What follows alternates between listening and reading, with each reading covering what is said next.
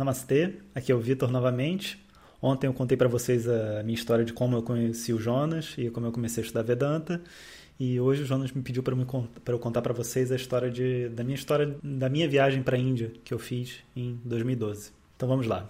É, em 2012, né, que era o ano que muitos diziam que o mundo ia acabar, eu no final de 2011, na realidade, início de 2012, eu resolvi ir para a Índia né? E surgiu uma oportunidade, estava com o dinheiro certo, enfim, tudo bateu, os astros se alinharam e eu fui para a Índia, para Rishikesh, que é, um, é uma cidade, se não me engano, que fica no, no norte da Índia, ali na base dos Himalaias, onde no início do ano o Swami Dayananda, que quando estava vivo, é, dava camps lá, né? Camps são tipo é um, uns retiros que você fica você fica morando lá ou na, nos hotéis ao redor e fica fazendo aulas com o Swami Dayananda e são aulas introdutórias enfim e é uma era uma boa porta de entrada assim para quem gostaria de ir para a Índia conhecer quem estivesse interessado em Vedanta e tudo mais Bom, cheguei em Rishikesh, fiquei como todo mundo, né? Quando chega na Índia, é aquela, aquele choque cultural onde você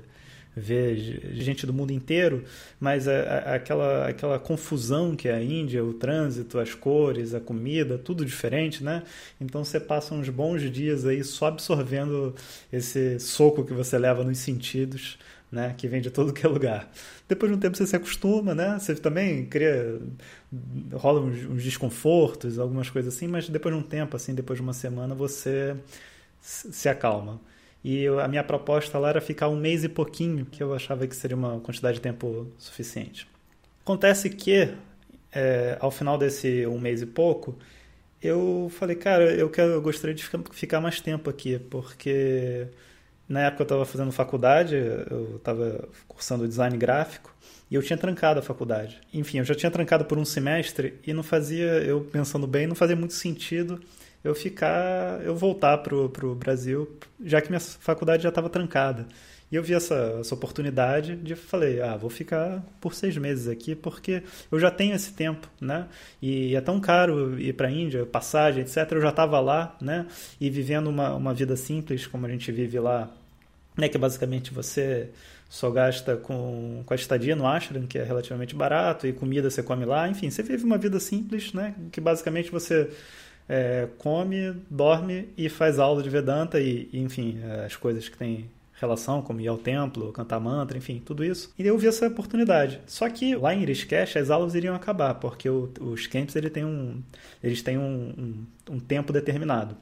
E depois daí o Swami Dayananda iria voltar para Coimbatore, que é onde fica o ashram dele principal, onde ele dá aula para os alunos dele do curso de três anos, que era o curso que o Jonas estava fazendo. Eu, eu já, já conheci o Jonas antes disso, né? Conheci em 2008.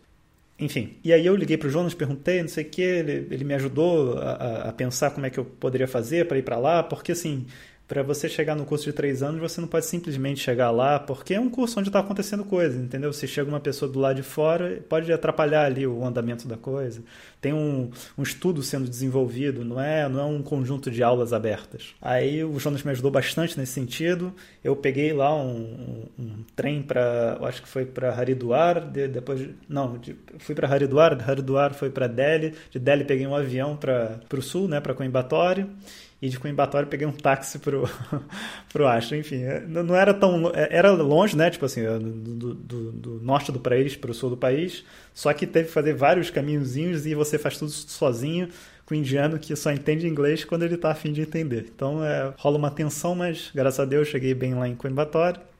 E, bom, eu cheguei, mas não quer dizer que eu poderia ficar, né? Também tem, tem essa questão. É, ao chegar lá, eu tive que conversar com o Swami Sakshat, que é o Acharya, né, que é quem cuida do ashram no sentido de o, o, contato com os alunos, etc. Ele é como se fosse o professor, era como se fosse o professor secundário. O primeiro professor era o Swami Dayananda e o segundo professor o Swami Sakshat. Então todo mundo que vinha lá para ficar dentro do ashram, etc, falava com o Swami Sakshat. E aí o Jonas falou assim: é, Vitor, vai lá e, e canta um, esse mantra que você sabe, que era um mantra em Tamil, né, que chama Iromudigal que era um, um, mantra que poucas pessoas sabiam, porque não era em sânscrito, já era um pouco mais difícil, né, da pessoa acessar aquilo ali. Eu cantei lá, e ele, o Swami Sakshata, é super exigente, né, ele escutou e falou assim, ah, ok, ok. Aí já, já ganhei uns pontos, né. Aí logo em seguida, ele botou, o Swami Sakshat, ele botou uma barreira. Ele falou o seguinte, mas não tem quarto para você ficar aqui. Aí eu falei, poxa, mas qualquer lugar eu fico, né? Aí, eu, aí o Jonas falou assim, mas tem um, tem um quarto lá que está disponível. Aí o Swami falou assim, mas esse quarto está sem porta, né? Ele não, ele não, finalizou a construção ainda. Aí eu falei, não, não tem problema. Fui em quarto, qualquer quarto que estiver eu fico, não tem problema. Ele, ele gostou, né? Porque na verdade ele estava vendo se eu estava ali interessado em, ah, eu quero eu vou chegar lá para ficar exigindo que minha comida seja especial, ou coisa do tipo, né? Ele estava vendo se eu estava realmente interessado em estudar Vedanta. E aí quando eu falei que eu ficava no quarto sem porta, sem nada, né? Assim, porque você tem que imaginar que lá não é uma cidade, né? É, um, é dentro do mato. Então, um quarto sem porta implica talvez entrar um, um escorpião no seu quarto de noite. Mas enfim, nada que se você botar uma, uma, uma, madeira lá não resolva.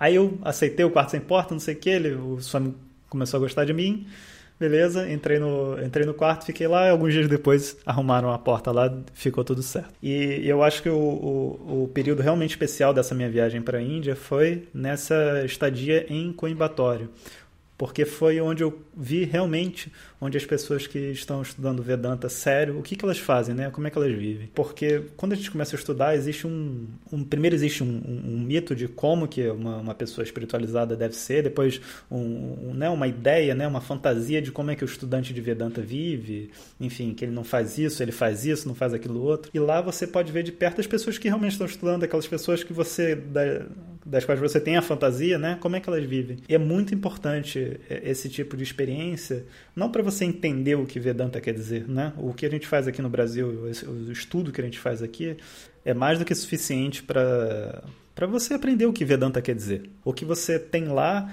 é uma, uma possibilidade de estudar com mais intensidade, mas no final das contas, o, o, se você tiver essa disposição aqui no Brasil ou em qualquer outro lugar do mundo que você tem um professor que você se conecte, isso é possível também. Né? Não é necessário de forma nenhuma você estar na Índia para isso acontecer. É, então, assim, eu acho que associado a todo o processo de, né, de, de, maturidade emocional e tudo mais que eu aprendi lá, e de Vedanta também, né, das coisas que eu aprendi de Vedanta, eu, eu pude intensificar meu estudo de sânscrito, de mantra, enfim, todas essas, essas disciplinas auxiliares. É, eu acho que o que realmente essa viagem me deu, que outra coisa não poderia me dar, é essa visão do que, que realmente é necessário para que você estude Vedanta.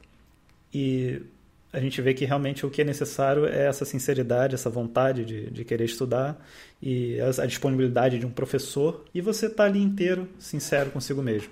E, enfim, essa acho que foi a, a, moral da história. E é muito interessante também que eu queria contar só uma, uma coisinha que aconteceu. Foi que na volta, é, eu voltei exatamente no dia do meu aniversário, em julho. E no dia que eu voltei, teve um. Na, quer dizer, na, na noite anterior, né? Uns, acho que uns quatro ou cinco elefantes, elefantes mesmo, né, selvagens, tinham invadido o ashram e caramba, é porque eles lá, lá no ashram tem manga, etc, e eles vão atrás da, das mangas, né? E eu tinha várias coisas destruídas, era janela destruída, porque elefante, se ele encostar, por exemplo, num, tinha um carro lá, eu encostava assim no carro, o carro já destruía todas as janelas do lado, né? Porque é uma massa tão gigante. Eu já tinha visto o elefante dentro do Asha em outras situações, mas só que essa vez foi realmente muito interessante. E você fica assim meio tenso, né? Porque o elefante, se ele te vê, não... já era, né? Se ele quiser correr atrás de você, não tem, não tem uma casa. Se, se você entrar dentro de casa, ele quebra dentro da casa.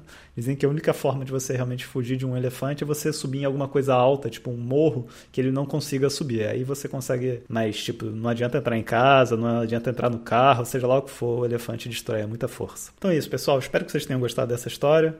Vamos continuando aí com o estudo do curso online grátis, né, do Vedanta na Veia, e até mais. Hariom.